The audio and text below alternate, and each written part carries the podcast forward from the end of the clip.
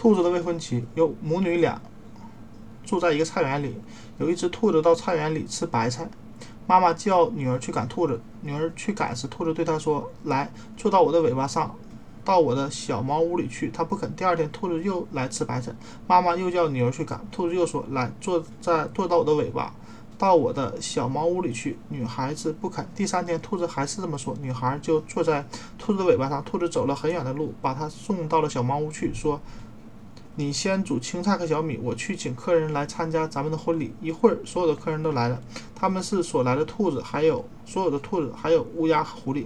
女孩一听当了兔子的未婚妻，哭得很伤心，关上房门不出来。兔子说：“开门呐，快开门！”客人都饿了，叫了几次，他也不出不做声。